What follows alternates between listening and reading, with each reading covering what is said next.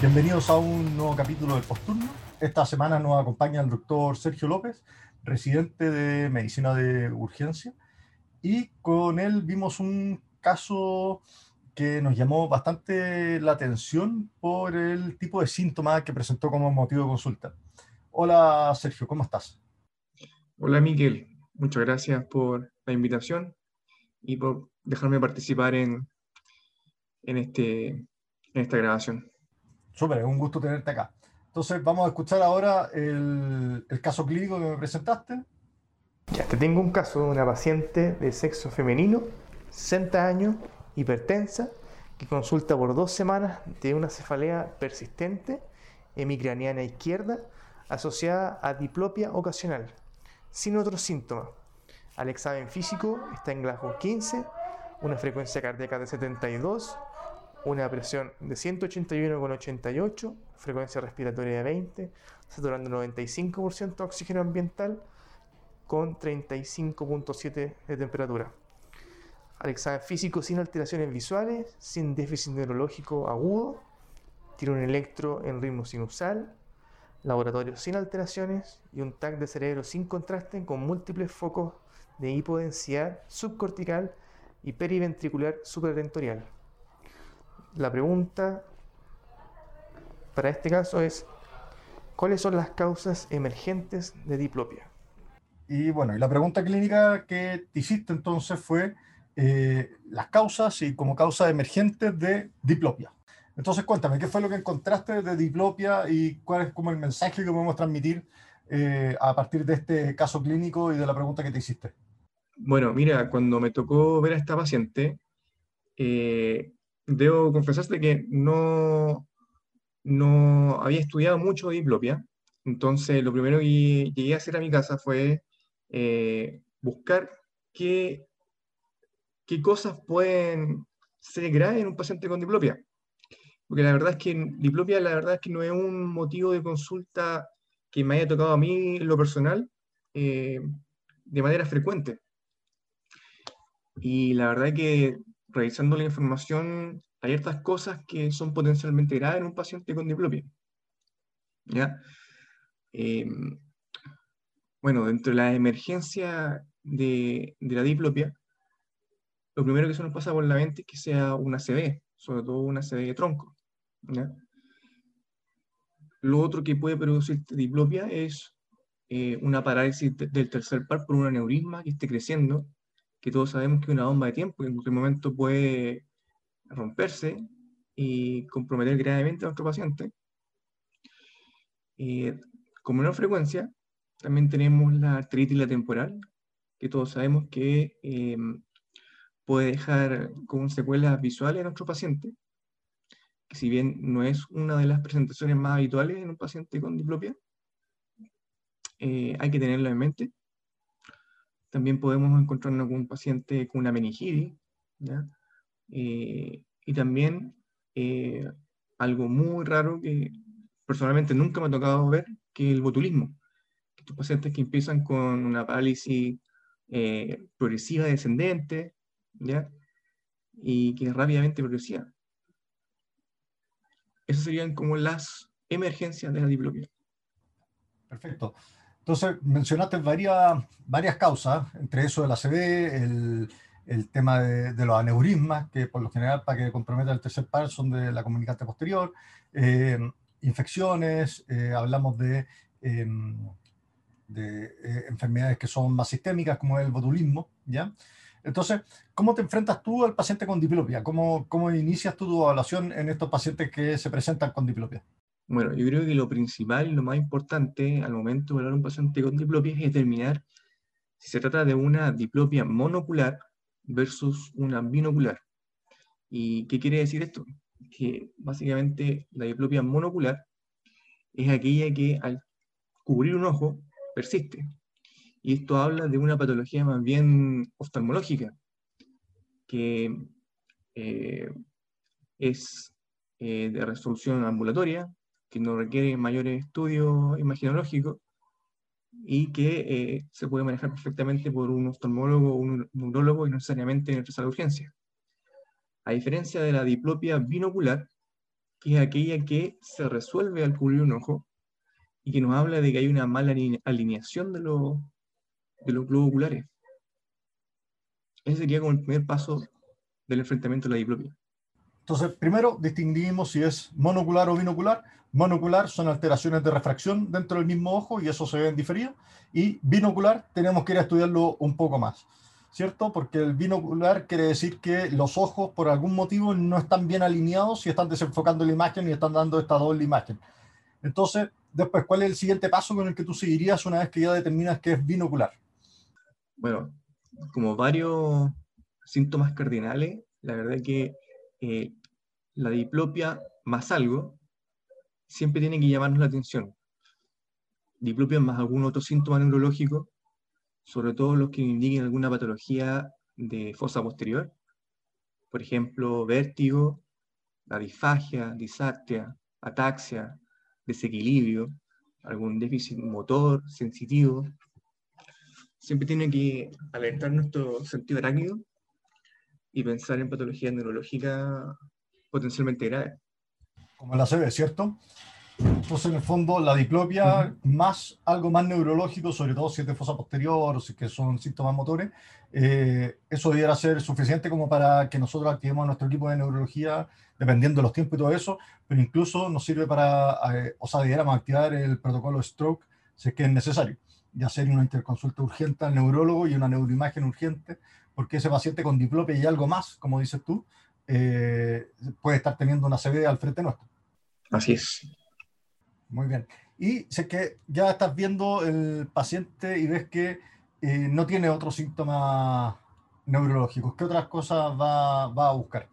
Eh, mira, lo importante es determinar si se trata de una parálisis aislada de un eh, par craneal o si tenemos comprometido más de algún nervio que inerve nuestros músculos extraculares. La causa más frecuente o mejor dicho, el par craneal más frecuentemente afectado dentro de la motilidad ocular es el sexto par. Y la verdad que, dependiendo del contexto, puede ser una patología banal, como puede ser una neuropatía periférica en el contexto de una diabetes mellitus, por ejemplo, o, por ejemplo, en el contexto de trauma, o un paciente que se grave, podría ser perfectamente un síntoma de una herniación eh, uncal, por ejemplo, o eh, algún traumatismo que esté comprimiendo o lacerando ese nervio, eh, ese par craneal. Entonces, cuando hablamos del sexto par, el sexto par es como el más controversial de todos, porque hay gente que te dice que sí hay que estudiarlo urgente, hay otra gente que te dice que uno podría verlo de manera diferida. Ahora, un sexto par de más de tres meses de evolución, uno debería pensar en patología tumoral. Y em, un sexto par agudo va a depender un poquito del contexto del paciente y ahí está bien si es que hay trauma o no, o si es que hay cefalea, o si es que hay vómito o algún otro signo de tensión intracraniana, porque como decías tú, es un nervio que se afecta por los traumas y que se afecta por los aumentos de la, de la presión intracraniana. Después, ¿qué otro par se nos puede comprometer de manera aislada? Otro, otro par craneal importante considerar es el tercer par. ¿ya? Eh, una de las cosas que nos asusta más es un aneurisma comprensivo, que como dices tú, habitualmente son en, se ubican en el polígono de Willis, entre la comunicante posterior y la carótida interna. Entonces, eh, estos pacientes se van a presentar con eh, el ojo desviado hacia afuera y hacia abajo, ¿ya? pueden tener tosis y con o sin compromiso pupilar.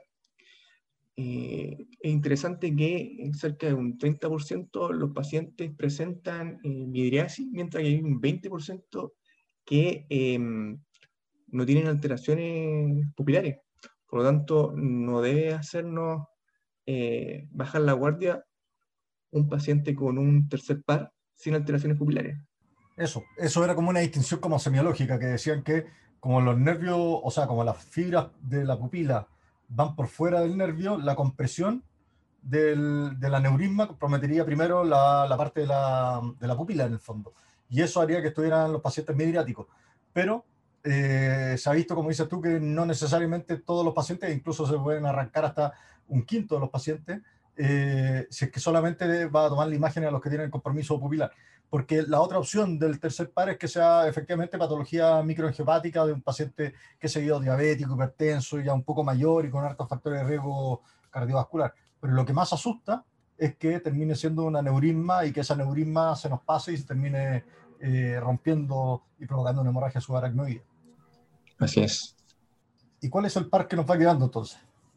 Bueno, el, otro par que nos puede comprometer es el cuarto par, que, bueno, dentro de los pares craneales es como uno de los más raros y habitualmente nos habla de una patología tiempo dependiente. ¿ya? Tienden a ser congénito, también el contexto de trauma.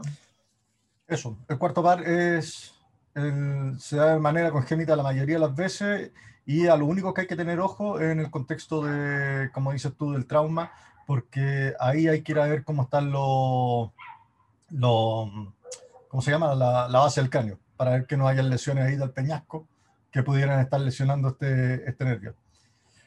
Oye, eh, es importante destacar que esto que estamos hablando se aplica solamente para los adultos, porque en el mundo pediátrico cualquier hallazgo, aunque sea aislado, tiene que hacer pensar en algún proceso maligno adentro del cerebro. Así que para los niños esto no corre, sino que solamente para los, adultos. Entonces, ya me, hablamos del tercer, el cuarto, el sexto par.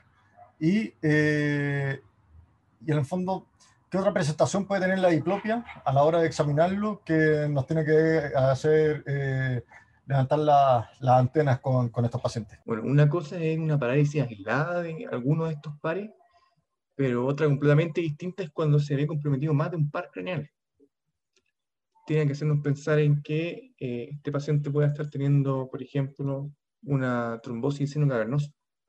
Sabemos que a través del seno cavernoso pasan varias estructuras, dentro de ellas el tercer, el cuarto, el sexto par, ¿ya? Em, además de la división 1 y 2 del trigémino. Por lo tanto, eh, cualquier combinación de estos pares tiene que hacernos pensar que este paciente puede estar cursando una trombosis seno cavernoso sobre todo si tenemos, estamos en el contexto infeccioso, ya sea alguna infección dental, una sinusitis, mastoiditis, ese tipo de cosas. Eso, y eso lo hablamos del capítulo anterior con la doctora Sáez, que en el fondo la trombosis seno venoso se va a presentar ahí con síntomas eh, y con signos que van a ser compuestos de los diferentes nervios y que va a tener compromiso sensitivo también. ¿ya? También es importante que al lado del seno cavernoso está la pituitaria, ¿ya? Y eh, si es que hay una apoplejía pituitaria, eh, eso también te puede provocar compresión. Y lo otro es que por ahí también pasa la carótida interna. Y la carótida interna se puede fistulizar al seno cavernoso y eso también puede terminar provocando eh, un aumento de la presión adentro del seno y compresión de las diferentes estructuras. ¿Y cuál es la otra estructura por la cual pasan todos estos nervios que también se puede comprometer? un síndrome conocido como el síndrome del apex orbital. ¿Y en qué consiste ese signo? Bueno, eh, también eh, una otra, estructura que pasa por ahí es el nervio óptico. Por lo tanto, este, la característica de este síndrome son las alteraciones visuales, a diferencia de lo que ocurre, por ejemplo, en una trombosis de seno cavernoso. Entonces, este va a tener eh, alteraciones visuales, además va a tener las la, la hipostesis de de la rama oftálmica y maxilar del trigémino, más los compromisos musculares, y esto se puede dar por procesos expansivos que sean eh, en, en, fondo dentro de la misma órbita, que pueden ser infecciosos, que pueden ser em, por depósito, como pasa con la enfermedad tiroidea, ¿ya? Y también es importante tenerlo en consideración, ya que se van a presentar probablemente con proptosis, pero menos sépticos o menos febriles que lo que hacen una trombosis de seno cavernoso, por ejemplo ya. Y después de todo esto, si es que tienes un paciente que es, viene con diplopia y es un paciente que tiene más de 60 años, ¿cómo evalúas tú a ese paciente dentro de la urgencia?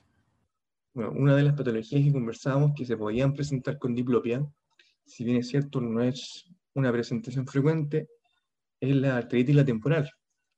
Siempre sospecharla en pacientes mayores de 60 años, ya que eh, tienen cefalea unilateral, ya que em, se pueden presentar con síntomas constitucionales, ya. Esta es una patología sistémica, por lo tanto pueden presentarse con pérdida de apetito, eh, baja de peso. Algunas, eh, algunos síntomas más localizados, claudicación mandibular, por ejemplo, ¿ya? Siempre eh, pedirle a estos pacientes un hemograma, una PCR y una VHS. Claro, eso es una enfermedad que es eh, grave, que si no se trata tiene una alta mortalidad, que se da en ese grupo etario, ¿ya? Y como dices tú, o sea, cefalea más claudicación mandibular, cefalea más diplopia, uno debería tenerlo dentro del espectro de los diferenciales. Eh, para la arteritis la temporal, la claudicación mandibular es el hallazgo, el que tiene el LR positivo más alto, y después viene la diplopia. Entonces, no hay que mirar tan a huevo la diplopia, que si bien se presenta de manera poco frecuente, eh, puede ser algo que te oriente bastante a, a esta patología. Y ya cuando lo quieres estudiar a estos pacientes dentro de la urgencia, si es que estamos hablando de neuroimágenes, ¿cuáles son las neuroimágenes que eh, iría a buscar tú, Sergio? Bueno, dependiendo del contexto, eh, eh, tenemos opciones como el escáner de cerebro, el angiotac de cerebro y la resonancia magnética. vale decir que la mejor imagen para evaluar pares craneales en el contexto de una diplopia sería la resonancia magnética. ¿Y si es que es una parálisis del tercer par aislado? Bueno, a mí lo que me interesa es el, el angiotac del cerebro para ver todo lo que es el polígono de Willis y determinar si esta parálisis se trata o no producto de un aneurisma expansivo. Eso. Eh, en el fondo, la única parálisis como aislada que vale la pena estudiar con un angiotac termina siendo la del tercer par. Para todos los demás va a ser mucho mejor el tener una resonancia cerebro con contraste. Y ya como un último punto, eh, la oftalmoplegia internuclear. ¿Te acuerdas de eso? Claro. Eh, bueno, hay una comunicación entre el tercer y el sexto par, ¿ya?